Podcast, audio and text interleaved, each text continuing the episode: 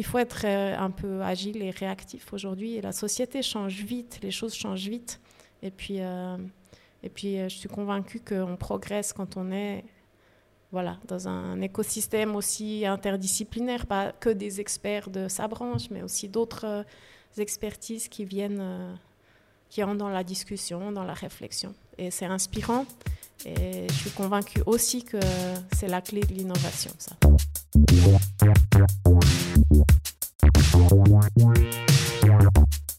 Salut à toutes et à tous et bienvenue au dixième épisode du podcast Développement avec Brian Oumana. Mon but est de rencontrer des personnes qui performent dans leur domaine. Aujourd'hui, je suis au restaurant La Cantine du Neubourg à Neuchâtel et j'ai le plaisir d'avoir en face de moi Laure Emmanuel Perret. Elle est experte scientifique à l'EPFL, fondatrice de LMNT Consultancy, cofondatrice de l'association Compass, membre du conseil d'administration de la Migros Neuchâtel et Fribourg, ainsi que membre du conseil d'administration du groupe E. Salut Laure. Salut. Ça fait beaucoup de membres, de fondatrices. De C'est vrai, ça fait beaucoup, mais c'est pas tant que ça non plus. Tout est lié. Ouais, ouais. Bah, justement, on, on, y reviendra. Mais tu as beaucoup de casquettes, du coup. J'ai beaucoup de casquettes, c'est vrai, euh, mais qui sont toutes dans des domaines euh, finalement qui se recouvrent. Et puis, euh, ça me plaît d'avoir plusieurs activités en parallèle. C'est mhm. ça qui rend aussi intéressant. Je m'ennuie jamais. ouais, ben, j'imagine. Mais hum, bah, du coup, juste pour sauter directement à, ce que tu dis, bah, par exemple, la Migros, le conseil d'administration de la Migros, quel est le lien avec tes, autres, tes autres activités? Alors peut-être que effectivement cette activité-là, c'est celle qui est le plus éloignée dans un sens de, de mon activité principale qui est liée à l'énergie, au photovoltaïque.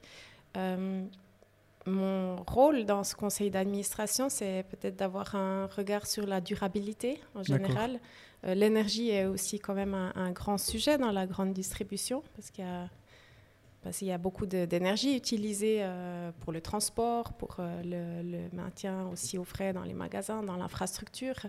Et puis, ce qui me plaît en fait dans, mon rôle au conseil d'administration de la micro de Neuchâtel-Fribourg, c'est c'est de pouvoir contribuer avec un regard justement un peu Comment est-ce que comment est-ce qu'une entreprise, la grande distribution, peut devenir un acteur important de la société aussi en termes de durabilité mhm. Et je suis convaincue que voilà, c'est quelque chose qui est très important pour notre société et que ces grandes entreprises, elles, euh, elles ont un rôle majeur à jouer et qu'elles sont des leviers forts aussi pour pouvoir euh, amener ce changement qu'on a besoin.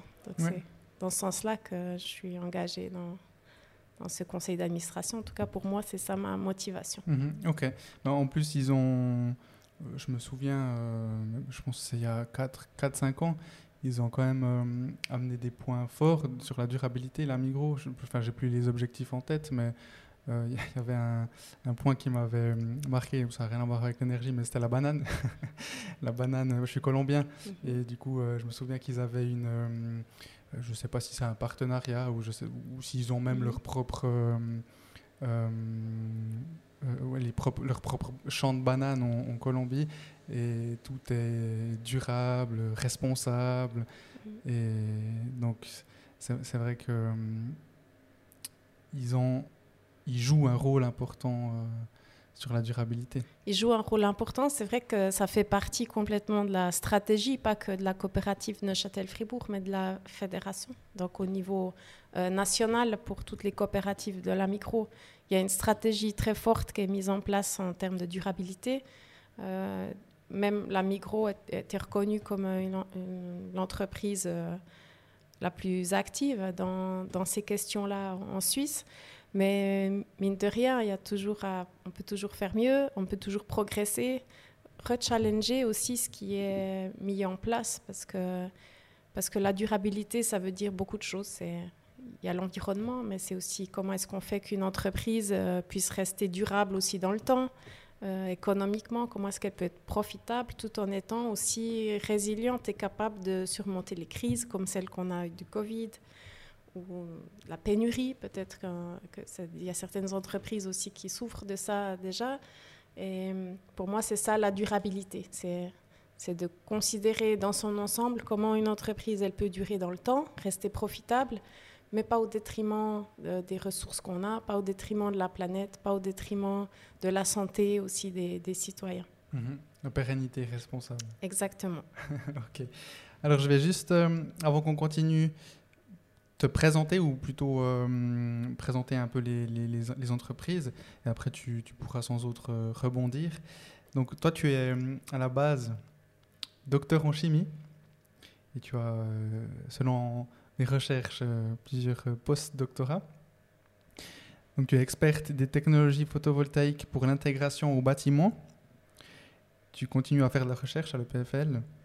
Tu as fondé LMNT Consultancy, qui est un bureau de conseil et d'accompagnement spécialisé dans la transition énergétique. Euh, cofondé l'association Compass. Et donc j'avais déjà parlé avec un des cofondateurs qui est un organisme qui veut faciliter l'accès à la technologie à travers l'art, ou simplement, comme, me l'a dit Lat, qui milite pour un monde meilleur. Et depuis 2020, euh, tu as rejoint donc ces deux conseils d'administration. Et moi, en faisant mes recherches, donc, je me posais une question après avoir euh, vu tout ce que tu fais, tout ce que tu as fait je me demandais qu'est-ce qui t'a poussé à lancer ces, entreprises, à entrer dans les conseils d'administration et à être aussi active en fait. Je pense que c'est quelque chose que j'ai jamais planifié. J'ai jamais, je me suis jamais dit euh, un jour je créerai mon entreprise. Ça faisait pas partie tellement de mon, de mes perspectives. Euh, j'ai fait de la chimie, effectivement, doctorat, post-doctorat, donc j'étais plutôt dans un parcours académique.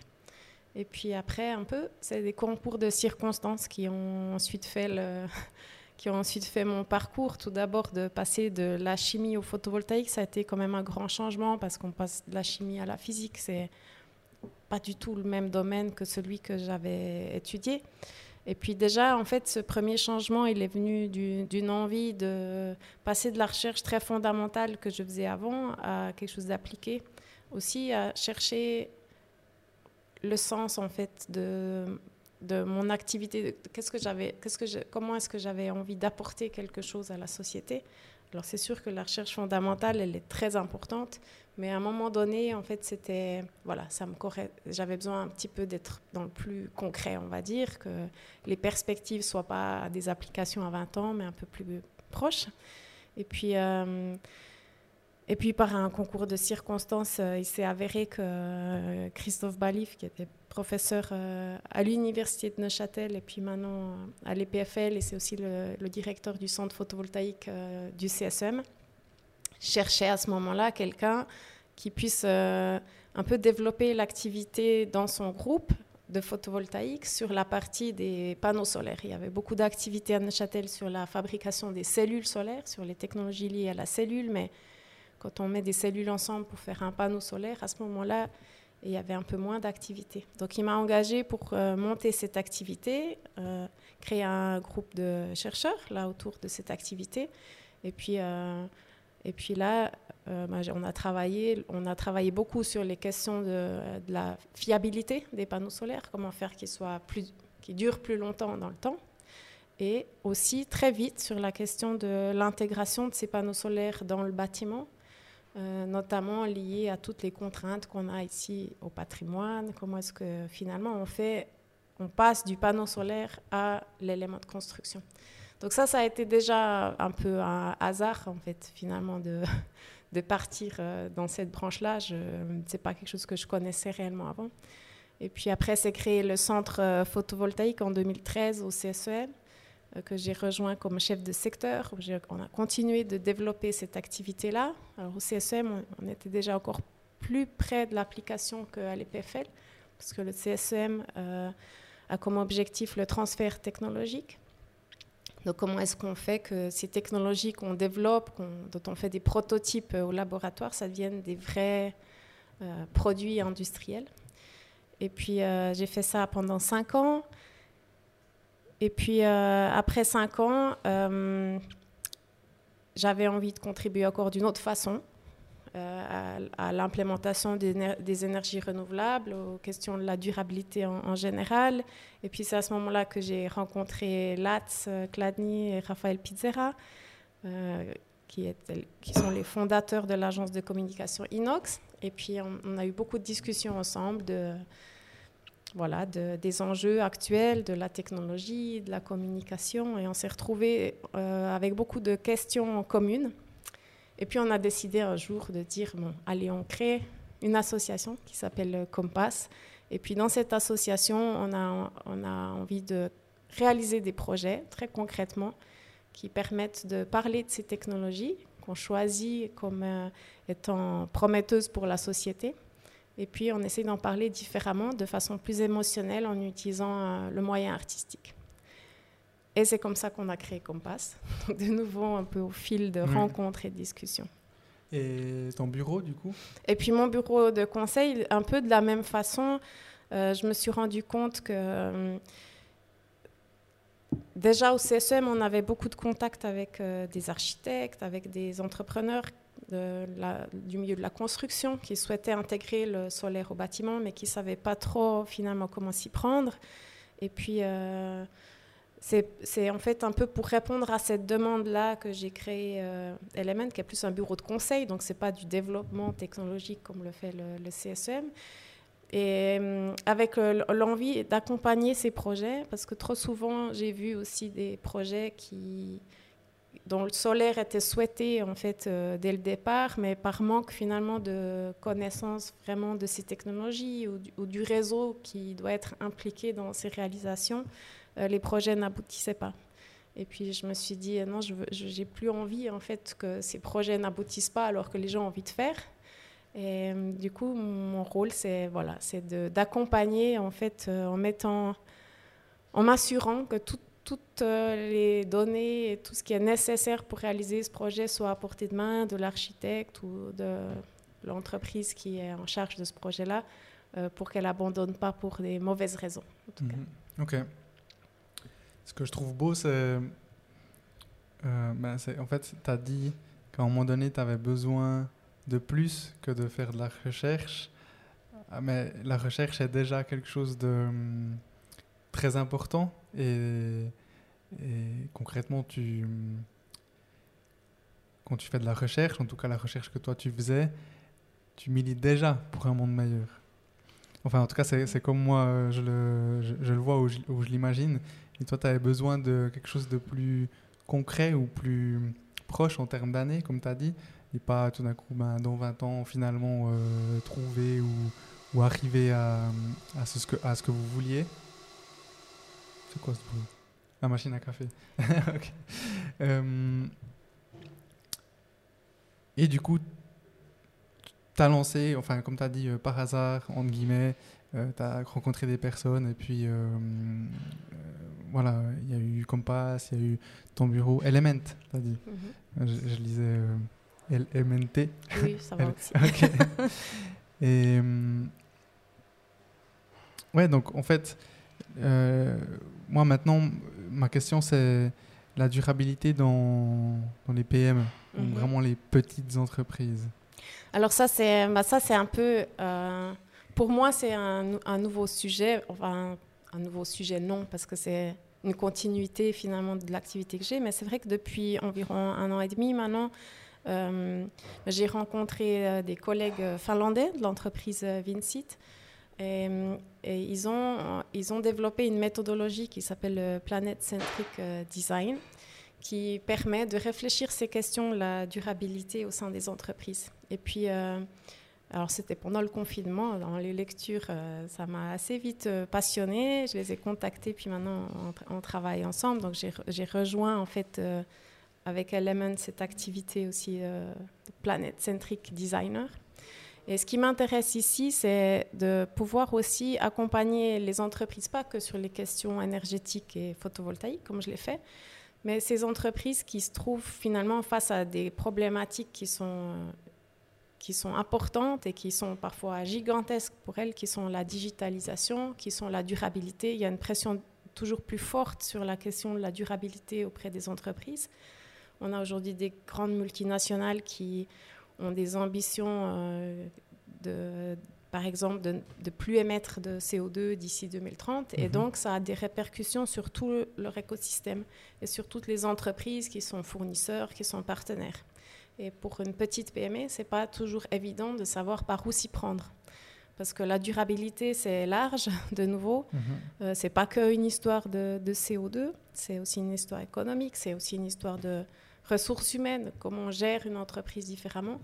Et puis, avec euh, du coup mes collègues de Planet Centric Design, on, organise des workshops qui en fait permettent euh, d'accompagner ces entreprises à établir des feuilles de route pour mettre des actions très concrètes en place. Donc on, fait, il y a plusieurs étapes en fait dans lesquelles on est déjà, nous on n'amène pas de réponse, c'est toujours des, c'est co-créé, donc c'est des discussions et ça se fait avec les entrepreneurs, bien sûr, mais d'établir déjà quelle est la situation actuelle, quel est l'objectif qu'on souhaite atteindre, et puis à partir de là aussi d'identifier quelles sont les actions qu'on peut avoir qui ont un grand impact sur euh, l'environnement ou sur euh, d'autres aspects euh, économiques peut-être de l'entreprise, et puis de pouvoir établir comme ça avec eux une feuille de route, et puis voilà, de pouvoir être dans l'action et pas seulement subir en fait des changements et puis être un petit peu désemparé par euh,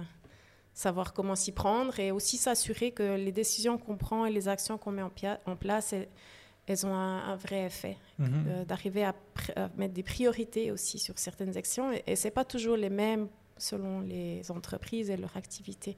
Oui, ouais, ok, j'imagine. Mais du coup, c'est donc ça va vraiment de la toute petite entreprise à la plus ou moins grande? Bien sûr, ça, c'est, ça, ça la taille de l'entreprise n'a pas d'importance. Mhm, Alors pour l'instant, on a travaillé plus avec des PME, mais on a aussi travaillé avec des grands consortiums d'une quinzaine d'entreprises qui travaillent sur des projets communs et qui essayent de voilà d'établir des feuilles de route communes. Donc on a aussi accompagné euh, des plus gros projets. Mhm, ok.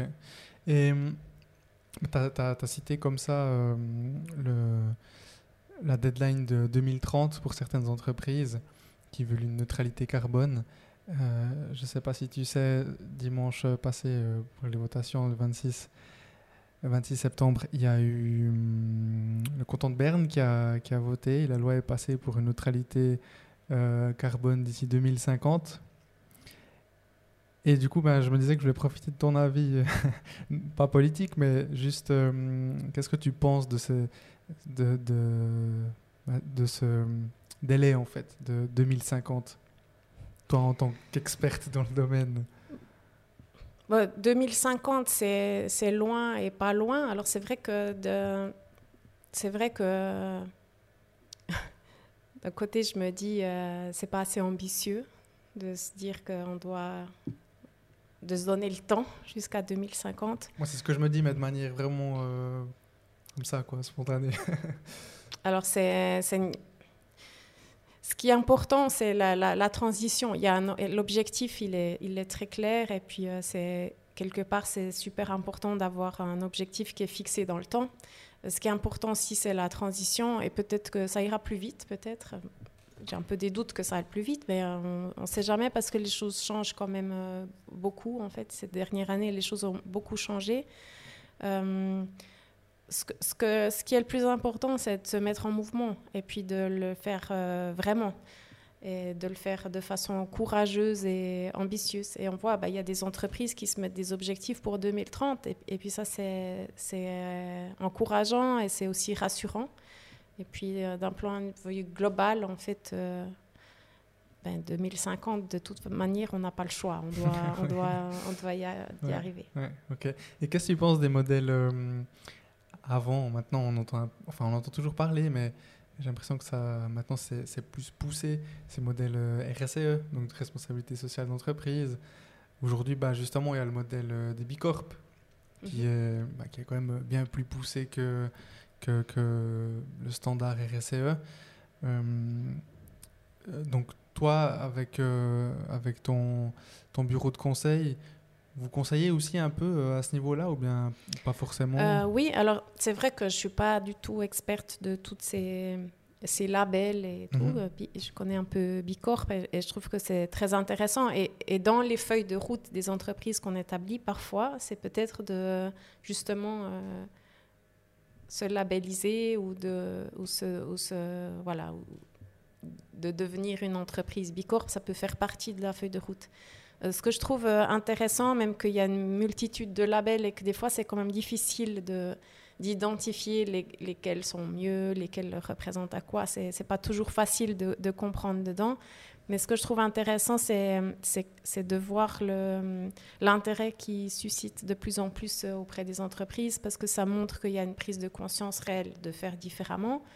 Euh, pour des questions bien sûr en, environnementales, mais simplement pour la survie des entreprises. Mmh. Euh, L'économie change, euh, tout est lié, l'environnement change, l'économie change, euh, nos façons de vivre aussi, nos façons de travailler changent. On voit bien que entre les générations, on a une approche aussi de, du travail dans sa vie euh, privée, on va dire, ou quotidienne différente. Mhm. Et tout ça, c'est en train d'être bousculé. La digitalisation, elle vient aussi changer complètement la façon dont on travaille. Et euh, on ne peut pas échapper à ça. Et donc, euh, c'est les entreprises ont conscience de ça. Et, et, et, et- ces labels comme Bicorp apportent aussi des solutions à, à ça. Mhm. Et puis, en fait, j'ai dit le, le, mot Bicorp euh, comme ça, mais euh, pas forcément tout le monde qui, qui connaît ce label. Donc, Bicorp, tu me corriges hein, si je me trompe, mais donc c'est aux États-Unis, c'est parti des États-Unis, c'est une forme juridique là-bas reconnue et ça a été lancé euh, par je sais pas qui, mais en gros, c'était pour euh, pallier au manque de, de, de missions positives, si on peut dire ça comme ça, qui, qui, existait, qui n'existaient pas aux États-Unis, étant donné que là-bas, euh, la forme juridique standard euh, demande un objectif purement financier. Et avec Bicorp, ben, il y a pas, c'est pas que un objectif financier, mais il y a, euh, bon, eh ben, y a de la durabilité, il y a l'humain aussi. Mhm. Enfin, il y a- il y, a plusieurs euh, objectifs. Et du coup, euh, la, la- la société ou, les administrateurs, ou plutôt le directeur ou le CEO, il ne peut pas être attaqué si, euh, donc juridiquement, si il n'y a pas que du financier dans, dans- comme bénéfice en fait. hein. Mhm. C'est plus ou moins comme ça. Oui, alors je ne connais pas les détails euh, juridiques, mais c'est vrai que l'idée aussi de ces nouveaux modèles et dans lesquels je crois très fort, c'est ces modèles de... On peut pas... Le succès d'une entreprise et puis son... peut pas être euh, mesuré que par les bits. Ça, C'est. C'est... Termes financiers. Oui, c'est un terme financier, mais c'est- c'est pas que le chiffre d'affaires en fait qui, qui démontre la, la, la, la- qui dit est-ce qu'on est dans une, une bonne entreprise ou pas. C'est un aspect qui est très important parce qu'une entreprise qui ne fait pas de chiffre d'affaires, elle, à un Elle moment, meurt. elle n'existe plus. Ouais. Mais cette entreprise, elle a, elle a des employés, elle a des êtres humains qui travaillent dedans et, et, et la, voilà, toute cette partie-là, tout ça et l'environnement fait partie aussi de la performance d'une entreprise. Et puis ces, hum, différents modèles, en fait, apportent aussi un, regard différent, en fait, de comment est-ce qu'on peut euh, mesurer finalement le, euh, l'impact d'une entreprise, euh, sa santé, pas que financière, mais aussi euh, globale. Et je trouve que ça, c'est très intéressant parce qu'on arrive aussi dans des modèles euh, plus circulaires. On n'est plus dans des modèles où finalement il n'y a que l'aspect financier et le seul objectif est une croissance financière. Euh, on arrive dans des modèles où un objectif, c'est que l'entreprise, elle dure.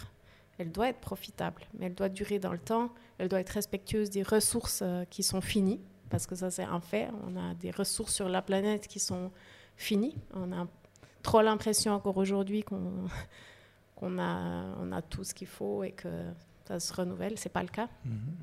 Et puis, il y a des êtres humains qui sont finalement le cœur de ces entreprises et qui doivent aussi euh, être heureux, parce que sinon, l'entreprise n'a- rien à la fin. Mhm. Donc euh, voilà, ces modèles d'économie euh, circulaire, je trouve extrêmement intéressants. Et puis c'est ce- on voit combien ça se développe parce que c'est des modèles qui permettent la durabilité. C'est des leviers pour la durabilité fort. L'économie circulaire, c'en est un, euh, et dans lequel euh, voilà, je commence à croire fortement et que j'encourage. D'accord. Et donc dans les deux conseils d'administration, enfin déjà, du coup, pourquoi euh, ces deux entreprises t'ont appelé ou en fait je sais pas comment ça se passe peut-être tu peux tu peux me raconter si c'est j'imagine c'est elles qui sont venues vers toi et puis après euh, ben, toi tu les accompagnes ou guillemets ou plutôt tu, tu, tu, vas donner ton avis par rapport à, à, tout ça donc euh, oui, alors effectivement, elles sont venues me chercher. Donc moi, c'est pas quelque chose que j'avais imaginé de faire partie d'un conseil d'administration. Donc c'était, voilà, de nouveau.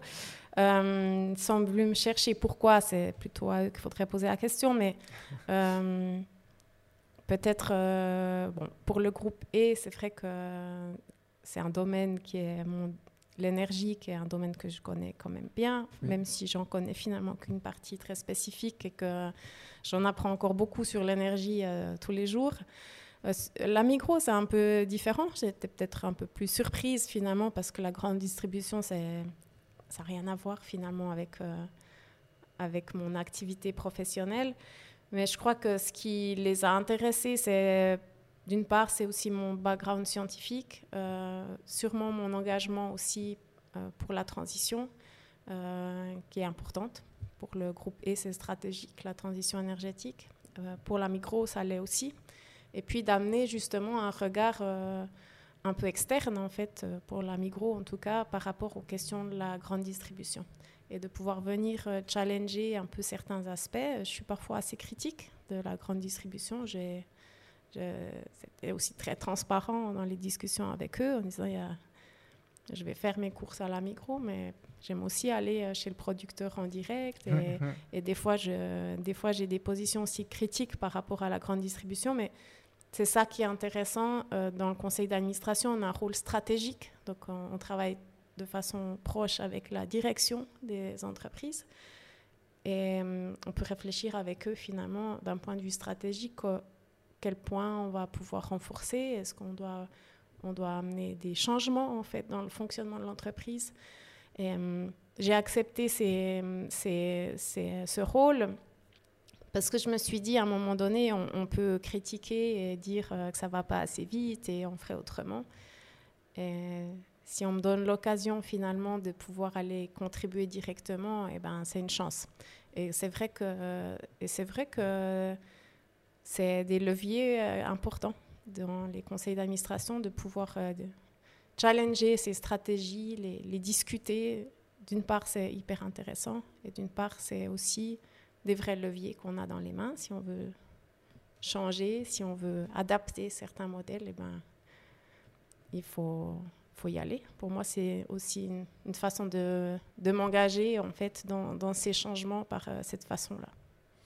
Et puis, concrètement, comment tu te prépares pour euh, les assemblées générales? Alors, les, on, a, ben, on a des réunions environ une fois par mois avec le conseil d'administration. Euh, les, directions préparent euh, aussi très bien ces séances à l'avance. On reçoit des documents, donc euh, ben, il faut, les lire, il faut chercher les informations pour euh, bien comprendre les sujets. Donc ça, c'est quand même pas mal de travail parce que c'est des sujets complexes, même si c'est dans mon domaine, il y a, beaucoup de choses finalement qui sont qui sont pas techniques, il y a des, questions politiques, enfin, il y a beaucoup de compréhension là autour. Donc il y, a, pas mal de travail de préparation. En même temps, on n'est pas seul dans un groupe de conseil d'administration, on est plusieurs collègues qui ont des compétences et des expertises différentes. Et, euh, euh, et finalement, c'est ça qui est intéressant. Et on se concentre aussi sur euh, les parties auxquelles on peut contribuer le mieux. Et puis après, c'est dans la discussion entre les collègues que que ça se construit, que ça se discute et que les décisions sont prises. Ok. Et hum,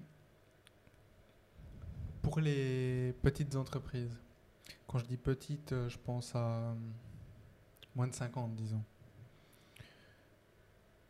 Est-ce que toi, tu penses que c'est important d'avoir un conseil d'administration? Après, euh, dans, une, petite entreprise de, de, 20 personnes, euh, c'est sûr qu'on va, enfin, ou encore, je sais pas, ça dépend de l'entreprise. Si c'est un bureau d'ingénieur, peut-être qu'on va te solliciter, mais si c'est une entreprise, euh, par exemple, simplement, entre guillemets, sans que ce soit péjoratif, d'électricité, voilà, ils n'auront mhm. pas forcément besoin d'une ah. personne comme toi. Mais par contre, ça c'est mon avis, mais après je te laisserai répondre d'après euh, quelques discussions ou ce que j'ai pu entendre ou lire. Qui peut être intéressant, c'est justement d'avoir ce regard extérieur ou externe et qui fait que selon les entreprises, en tout cas, par exemple, chez nous, c'est le cas où, on, est, on a tout le temps la tête dans le guidon et puis on a, entre guillemets, jamais euh, l'opportunité de, de, se poser et puis de regarder euh, d'un coin ce qui se passe. Et justement, c'est pour ça que je voulais avoir ton avis par rapport au, conseil d'administration. Après, ça peut être deux personnes externes mhm. ou une seule qui va venir un peu challenger euh, justement ce, regard mhm. interne. Ben, je pense que non, un conseil d'administration n'est pas nécessaire en soi. Enfin, un petit Element n'a pas de conseil d'administration. Enfin, ce serait un... Ça dépend de la taille de l'entreprise, ça dépend aussi son rôle. Je pense que ben, typiquement le groupe E ou la Migros, c'est important qu'il y ait un conseil d'administration qui, qui, amène un regard aussi pour finalement aussi soutenir la, la direction qui, qu'il y a dans l'opérationnel et qui, elle, peut-être hein, des fois est prise dans le mouvement un peu du quotidien, ça amène un regard euh, plus haut. Et aussi, ces entreprises, elles ont une responsabilité envers la société. C'est des, énormes employeurs. Enfin, mhm. Donc, ça, je pense que là, c'est important que ça s'appelle conseil d'administration ou expert externe. Enfin, c'est on pourrait, mais c'est un conseil d'administration. Après, pour une petite entreprise, je pense que c'est pas, il n'y a pas besoin d'avoir un conseil d'administration, mais mais il y a besoin d'avoir euh, un regard en fait externe qui vient aussi un peu questionner, qui vient peut-être parfois bousculer, remettre en question, parce que c'est ça qui fait progresser. Et euh, avec euh, Element, c'est une toute petite entreprise, mais souvent, j'aime discuter avec d'autres collègues, aller chercher d'autres experts et puis raconter ce que je fais, raconter ma vision pour avoir ce retour. Et je pense que ça, c'est nécessaire pour toute entreprise de s'ouvrir finalement aussi euh, sur des regards différents de l'activité qu'on a, parce que parce que c'est voilà, il faut être euh, un peu agile et réactif aujourd'hui. la société change vite, les choses changent vite, et puis et puis, euh, je suis convaincue qu'on progresse quand on est voilà, dans un écosystème aussi interdisciplinaire, pas que des experts de sa branche, mais aussi d'autres euh, expertises qui viennent, euh, qui entrent dans la discussion, dans la réflexion. Et c'est inspirant. Et je suis convaincue aussi que c'est la clé de l'innovation, ça.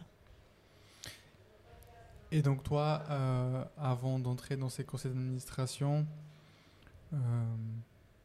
Bon, tu avais déjà accès à beaucoup d'experts dans ton domaine, mais comment tu as fait pour avoir un regard euh, justement euh, peut-être en termes de management pour euh, Element Comment tu as recherché ces personnes Comment tu as cherché la discussion Tenez, comme tu l'as dit, ben, c'est pas pertinent pour toi d'avoir un conseil d'administration. mais en l'occurrence, il faut quand même que tu aies ce, cette personne ou, ce, groupe qui viennent te challenger mhm. euh, Bon, j'ai la chance d'avoir un grand réseau quand même, euh, d'experts de mon domaine, mais aussi d'autres, parce que bah, au fil des années de rencontres, euh, j'ai rencontré plein de personnes aussi, de sciences humaines, d'historiens, d'artistes, des personnes avec qui aussi j'ai des liens d'amitié, des liens de, de, confiance. Et puis, euh, voilà, c'est comme, ça que, c'est comme ça que je trouve finalement aussi toutes euh, ces ressources, des personnes qui sont inspirantes. Pour moi, ça, c'est, c'est souvent la clé. Et, et, dont j'ai envie de, voilà, de, de pouvoir partager aussi un peu mes visions et puis euh, comprendre mieux les leurs et intégrer certains éléments. J'aime bien en fait aussi parce que c'est évolutif et puis se dire euh, finalement c'est aussi au gré des rencontres comme d'avoir rencontré euh, mes, mes, collègues de, de, Finlande que les activités se créent et de laisser un peu aussi cette surprise de se dire dans cinq ans j'ai aucune idée de ce que je ferai. J'aime bien cette incertitude. Pour moi, elle, elle, a quelque chose aussi de rassurant Euh, j'aime bien être dans la création, j'aime bien être dans le développement d'idées. J'aime moins être dans la routine. Et puis, euh, mais je sais que cette euh, évolution-là, elle se fait toujours par des rencontres. Et, et c'est vrai que je cherche ça aussi. Ok. En tout cas, on voit que tu aimes moins être dans la routine avec toutes les activités que tu fais.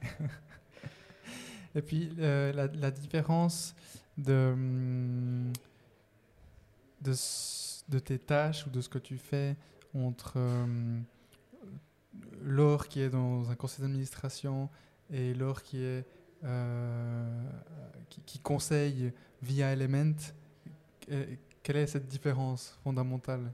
Parce que tu vois, dans les, dans les deux cas, tu conseilles en fait. Oui. Désolé pour le bruit. Pas de problème. Euh, non, bah, je dirais que dans, la, dans le conseil, il n'y a pas de grande différence. La différence, elle est dans la responsabilité. En étant au sein d'un conseil d'administration, j'ai une responsabilité forte pour l'entreprise, euh, juridique aussi. Dans, dans Element, euh, on n'est pas, je suis pas, je me, bien sûr que je suis responsable de, de ce que je donne comme conseil, mais là, on est plus, là, j'ai un rôle qui est plus de, de c'est plus c'est plus de co-créer ensemble, mhm. c'est plus mhm. d'amener finalement des outils parce que c'est des méthodologies, des outils en fait qui permettent de pouvoir construire ensemble. Donc c'est un tout petit peu différent, mais le background et l'intention que j'ai dans les deux rôles est la même. Mais c'est vrai que les responsabilités sont pas les mêmes et, les, les, méthodes sont aussi un peu sont différentes. Pas tout à fait les mêmes objectifs non plus dans les, dans les deux cas. Ok, ouais, donc je comprends. Toi, euh, avec euh, Element, tu amènes des outils et puis euh, c'est collaboratif. Et puis ben, dans un conseil d'administration, là, tu as vraiment le rôle de. ouais, c'est plus. Enfin, ta responsabilité est très directe en fait. Oui, exact. Ouais. Et avec Element, je ne m'occupe pas de la stratégie des entreprises.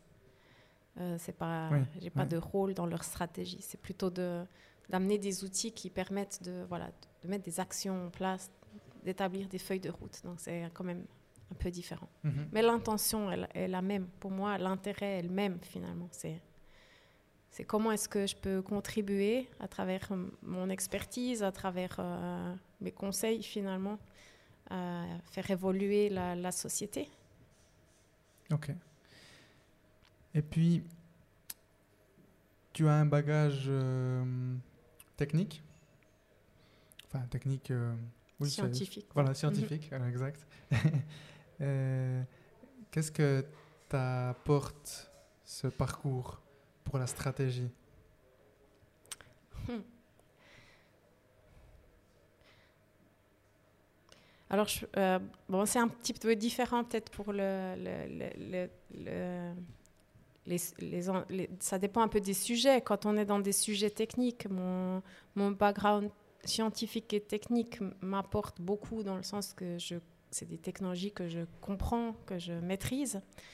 Euh, quand on est dans des autres domaines qui sont plus éloignés de, la technique, euh, peut-être que c'est bah, c'est la, la, rigueur scientifique, qui c'est l'analyse, c'est quand on fait des sciences finalement, moi j'ai fait de la chimie, mais c'est vrai pour tous les, domaines scientifiques finalement. C'est, on, apprend à, on apprend à analyser, on apprend à, rapporter, on apprend à avoir une lecture critique, à chercher les informations, à, à trouver les sources des informations.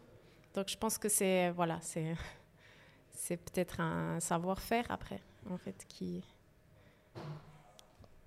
qui me sert, c'est sûr, mais de façon un peu indirecte.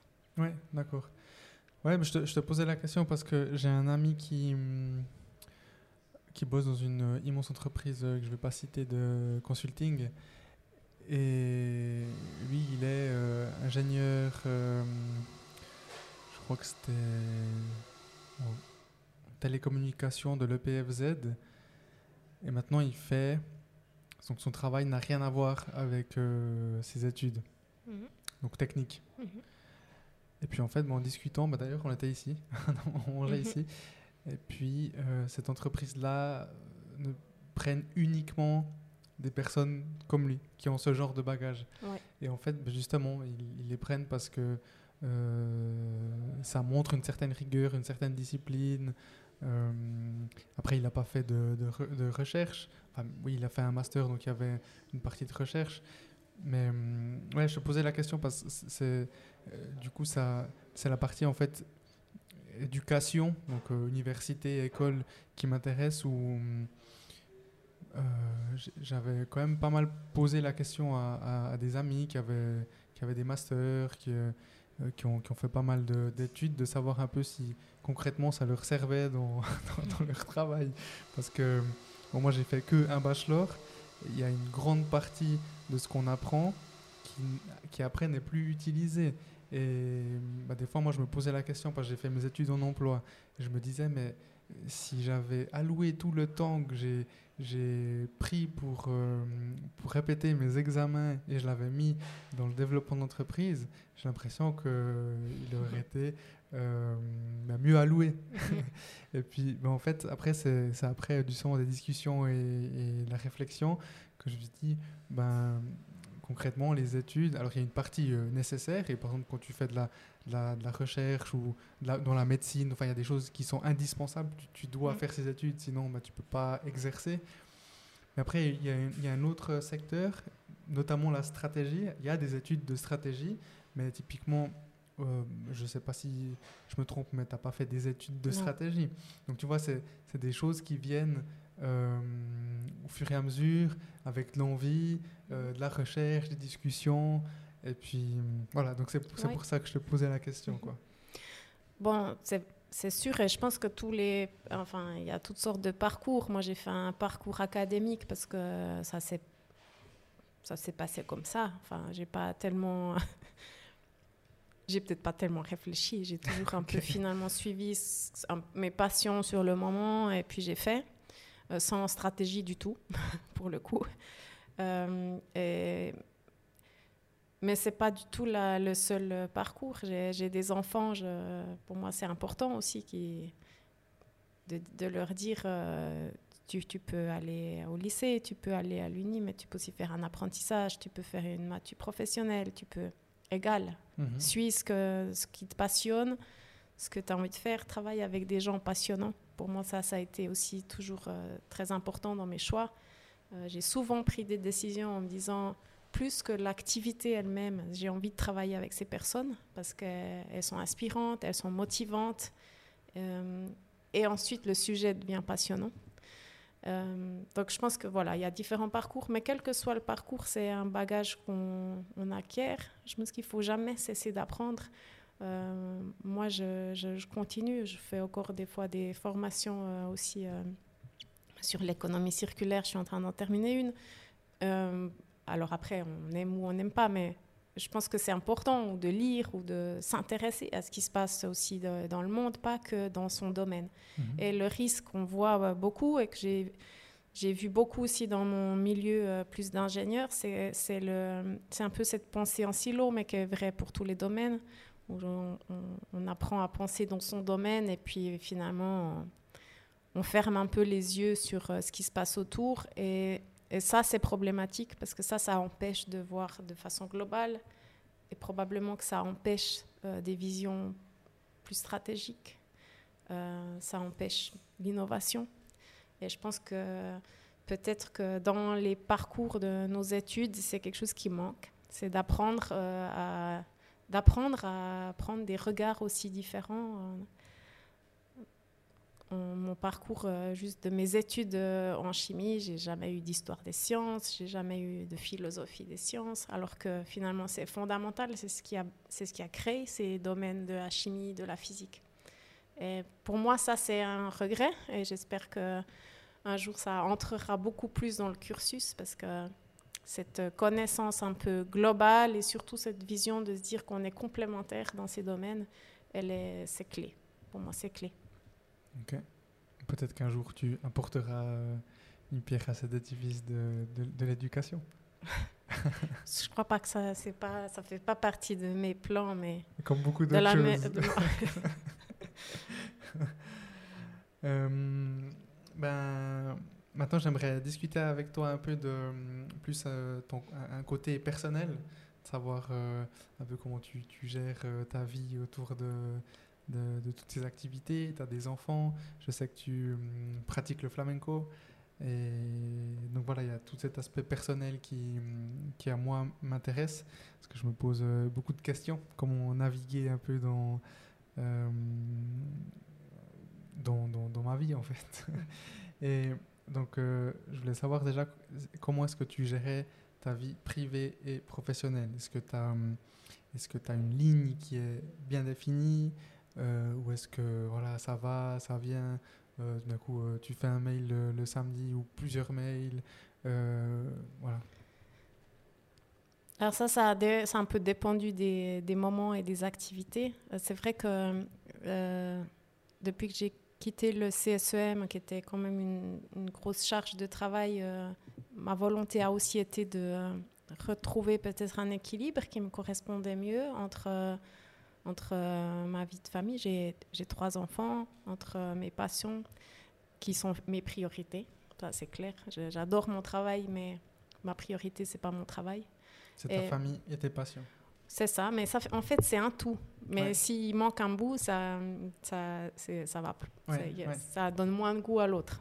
donc, euh, donc j'ai beaucoup d'activités, mais tout le monde me dit toujours, mais comment tu fais? En fait, je, je, en fait, j'ai du temps. Je fais pas 10 000 choses non plus. C'est des activités qui sont, qui sont toutes quand même euh, très focalisées sur les mêmes thématiques, sur les mêmes objectifs. Et puis c'est vrai que je suis pas du tout débordée de travail, j'ai du temps. Et et j'ai envie d'avoir du temps et, je fais très attention de, de, garder ce temps, de pouvoir avoir des après-midi de congé, de m'organiser comme je veux. C'est aussi pour ça que je me suis mis à mon compte, c'est que pour moi, c'était important aussi de, voilà, de pouvoir euh, gérer ça comme je veux. Euh, j'ai des trois enfants qui sont maintenant grands, hein, des adolescents, mais ça ne veut pas dire qu'il n'y a pas besoin de temps. la qualité du temps est importante, de celle qu'on passe ensemble, la disponibilité. Euh, et puis, oui, c'est vrai, j'ai une passion qui est le flamenco. Et pour moi, c'était aussi de pouvoir me dire cette passion-là, j'ai pas envie de pouvoir euh, l'exercer seulement à la fin de journée quand j'ai fini mon travail. J'ai envie des fois de pouvoir commencer avec ça et que ça soit euh, la partie centrale de la journée. me dire, ben, il n'y a pas de raison que ce soit pas possible de le faire. Donc voilà, j'ai mis un peu en place un, un, écosystème qui permet ça. Alors il y a des périodes où c'est des fois un peu plus difficile de garder cet équilibre, mais, mais sinon, non, j'apprécie ça. Et hum, voilà, la valeur du temps qu'on a. Mhm. Euh, je découvre, euh, j'ai aussi découvert ça, comme la valeur que ça a d'avoir du temps, d'avoir euh, des moments où on n'a rien à faire. Et rien à faire pour toi, ça veut dire quoi? Rien à faire, c'est pouvoir lire, c'est pouvoir, c'est pouvoir aller voilà, se balader, enfin de pas être tout le temps en se disant ah j'ai un rendez-vous dans une mhm. heure. Ah il faut encore que je fasse ce mail. Là ce soir il faut que je finisse ça. Mhm. euh, ça c'est vrai que je je veux plus. Euh, ça arrive bien sûr mais je veux plus que ça soit euh, la normalité. Mhm. ça a été pour ça a été par moment ça a été ouais, ça a été. Mais pour moi c'est pas épanouissant. C'est c'est aussi un facteur de démotivation à la fin d'être toujours toujours euh, pris dans une contrainte finalement où, où je me sens plus libre. J'aime me sentir libre de, de décider à, quel moment j'ai envie de faire les choses et dans quelle euh, densité. Mais c'est vrai que ça demande, ça demande un petit peu de savoir dire non à certaines choses, de, de discipline. Mhm, mhm. Et puis, après, ce qui est, à mon avis, aussi important de mettre en évidence, tu as dit que c'est aussi pour ça que tu voulais hum, ben, créer euh, Element, donc avoir cette indépendance. Mais après, quand on est indépendant, on est indépendant, mais on dépend de, ben, des clients, euh, par exemple. Mais c'est vrai que ben, justement, il faut, faut, savoir, euh, comme tu l'as dit, ben, bien s'organiser et faire en sorte. En fait, il faut savoir dire non. Pour pouvoir. Oui, il faut savoir dire non, il faut aussi savoir dire oui au bon moment, parce que c'est sûr que d'être indépendant, il y a, y a, un risque financier. Enfin, ça change radicalement que d'être employé. On a, le salaire tombe bas tout seul à la fin du mois. donc c'est ben, y a, voilà, il y a des risques qui sont différents, mais il y a une immense liberté aussi. Euh, c'est vrai que maintenant, je ne reviendrai pas en arrière parce que, parce que voilà, j'apprécie ça, mais il, ça, ça, demande de, de porter cette responsabilité qu'on ne porte pas forcément quand on est employé d'une entreprise. Mhm. Ok. Et puis, le flamenco, du coup, dans ta vie, c'est quelque chose d'important? Euh, ouais, pour moi, c'est important, c'est une passion. Je dis euh, souvent que si je pouvais faire que ça, je ferais que ça. ça? non, je pourrais pas faire que ça, mais je pourrais. En tout cas, en faire ça, plus. Ça, ça, compte beaucoup pour moi. Ça compte beaucoup parce que c'est. Euh, ouais, j'y trouve beaucoup de choses dans le flamenco. Donc, je, je le danse. Donc, déjà, physiquement, c'est. Bon, voilà, c'est déjà une sorte de sport. Oui, oui. Euh, et puis euh, surtout dans voilà, je suis très touchée en fait par euh, cette musique, par ses chants, par ce qu'elle raconte, par les émotions qu'elle permet aussi d'exprimer. Pour moi, c'est une façon aussi de, c'est une façon d'exprimer, d'expression qui est par le corps, par la musique. de dire des choses que je sais pas dire en fait avec les mots qui sont voilà donc c'est c'est de l'art c'est de l'art. Et le flamenco, on dit même que c'est un, art de vivre. oui, oui. Et euh, tu le pratiques combien de fois par semaine? Alors, je suis euh, bah, bah, plusieurs fois par semaine, presque tous les jours. Ouais, ok. Et je suis des cours. Euh, je donne aussi parfois quelques cours. Et puis, sinon, je pratique pour moi, installer un petit studio de ah danse. Et puis, ah, la classe. J'essaye de faire ouais, presque tous les jours. Oui, d'accord. Euh, je, te, je te posais cette question parce que c'est justement, ça fait un peu partie de ce, cette espèce de balance. Et puis, euh, moi, j'ai eu un, petit moment, euh, justement, quand je faisais mes études en emploi, où j'ai commencé un peu à délaisser le sport et je sentais que moi j'ai besoin de sport pour me sentir bien, pour que je, mhm. pour fonctionner correctement, j'ai besoin de sport. Et puis pas si longtemps que ça, en fait, j'ai décidé que, que bah, comme tu as dit, euh, tu as hum, la famille euh, et tes, tes, hobbies qui, qui, font, qui sont une priorité. Bon, avec le travail, c'est un tout. moi, je me suis dit que sans le sport, ben, je fonctionne pas bien, donc ça doit être une priorité. En plus, je, je, me dis que c'est pas possible que je ne puisse pas prendre 45 minutes, une heure par jour mhm. pour faire du sport. Ouais.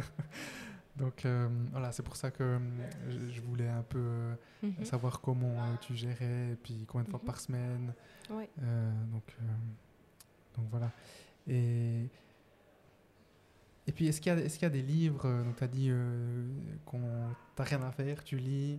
est-ce qu'il y a des livres que tu recommandes, que ça soit, tu as parlé de l'économie circulaire, ou que ce soit dans l'énergie ou la stratégie tu as des livres que tu recommandes à des personnes ou que tu recommanderais?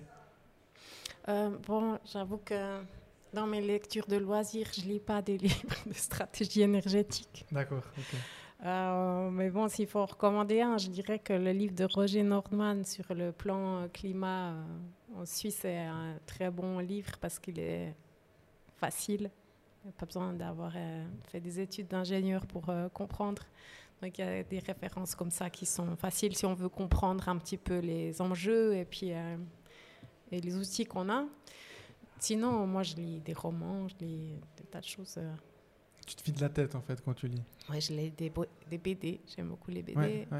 Donc euh, bon, c'est très varié. J'ai pas. Ok. Et documentaire ou autre type de... Ouais, bah, c'est vrai que euh, j'aime aller au cinéma, bien regarder des films. C'est sûr que ça, ça fait aussi partie des activités quotidiennes. ok. Et puis, euh, est-ce que tu as un dernier mot ou est-ce qu'il y a quelque chose que tu veux ajouter euh, sur la stratégie, sur l'énergie? On n'a peut-être pas beaucoup parlé d'énergie. Euh, on parle déjà beaucoup, comme, mhm. comme tu me l'as dit. Des conseils? Est-ce que tu as des conseils aux petites entreprises qui aimeraient faire déjà un pas au moins? Faire ce pas Des conseils, je ce que je leur dis, ce que je dirais en fait, c'est c'est d'oser en fait, de pas avoir peur. C'est il y a des enjeux qui sont grands, qui font peur quand on les maîtrise pas et c'est normal, mais euh, de d'oser être courageux, de y aller parce qu'il n'y a que à gagner en fait. Euh, de s'entourer de bonnes personnes. On a ici dans la région aussi des tas de gens euh, super compétents qui peuvent accompagner, de ne pas hésiter d'aller chercher un peu ces, voilà, ces expertises différentes parce que de tout domaine, parce qu'à plusieurs, on a toujours des solutions. On trouve toujours des solutions et ça, j'en suis convaincue. On a, on a tous les outils pour résoudre euh, ces problématiques, on a tous les outils technologiques, on a toutes les compétences pour le faire. Euh, parfois, ce qui nous manque un peu, c'est le courage de se lancer, euh, d'oser prendre quelques risques. on n'est pas dans un pays où on prend beaucoup de risques. Non, c'est vrai. Mais, mais finalement, je, suis convaincue que dans cette attitude-là, et on ne ressent pas seul en fait avec sa problématique, euh, il n'y a que des solutions et que ça n'amène que à quelque chose de positif. Et moi, je n'ai pas là du tout la prétention d'avoir ces solutions, mais ce qu'on expérimente quand même, c'est que ensemble, on les trouve toujours. Et que, voilà, de ne pas hésiter de faire venir autour de la table des gens de milieux même complètement différents. Euh, d'une part, c'est ça qui est intéressant. Et puis, c'est là que se profilent aussi les choses un, peu nouvelles. Et puis, euh, ouais, les, les, solutions aux, enjeux euh, d'aujourd'hui.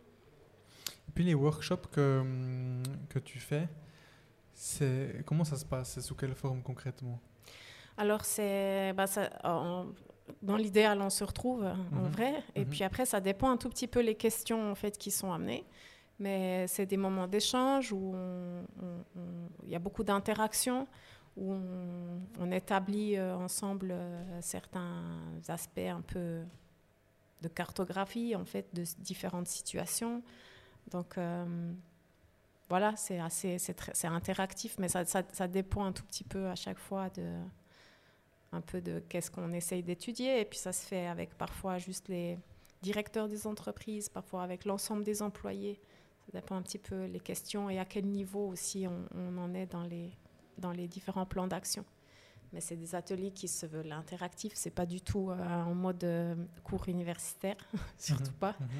Euh, mais voilà, c'est plutôt comment est-ce que nous on amène certains outils qui permettent de réfléchir ensemble et puis de challenger certaines questions en termes de temps, c'est une demi-journée, un jour ah, Alors, c'est voilà, c'est entre quatre, entre une demi-journée ou des fois ça peut être une journée, ça peut être même sur plusieurs jours. On a fait aussi des workshops sur plusieurs jours à différents moments. Ça dépend aussi un peu, voilà, jusqu'où on veut aller. Ok. Et pour clôturer cet épisode, euh, je voulais te demander qu'est-ce que le succès pour toi? Le succès pour moi, le... c'est d'être heureux. Le succès, c'est d'être heureux. Euh, mon succès à moi, c'est d'être heureux. Ce sera, c'est que mes enfants soient heureux. Euh, et, voilà, je crois que ça part de là, le succès. Ok. Et bien alors, merci beaucoup. Euh, tu as parlé du temps avant, de la valeur. Et du coup, ben, je te remercie d'avoir pris le temps. Avec euh, plaisir. pour cette conversation. Je voulais aussi remercier le restaurant, la cantine du Neubourg. C'est la première fois que je le fais ici. Et ça va potentiellement euh, continuer à être un, un lieu. Euh, après, il y a eu un peu de bruit. Nos amis nos amis euh, cuisiniers sont, sont, dans la cuisine. Euh, donc, euh, donc voilà. Est-ce que, où est-ce que les gens peuvent te trouver sur, sur Internet ou comment est-ce que les gens peuvent te contacter? Donc, bah, j'ai un site internet www.lmntconsultancy.ch. voilà, on le trouve aussi. On met mon nom sur Google, on le trouve facilement. Et puis, euh, j'ai mes bureaux dans le dernier étage de la Poste, au centre-ville de Neuchâtel, le bureau du 111. Bon, pas hésiter. Ok, alors merci beaucoup. Merci à toi. Merci à toutes et à tous d'avoir écouté et je vous donne rendez-vous au prochain épisode. Ciao, ciao.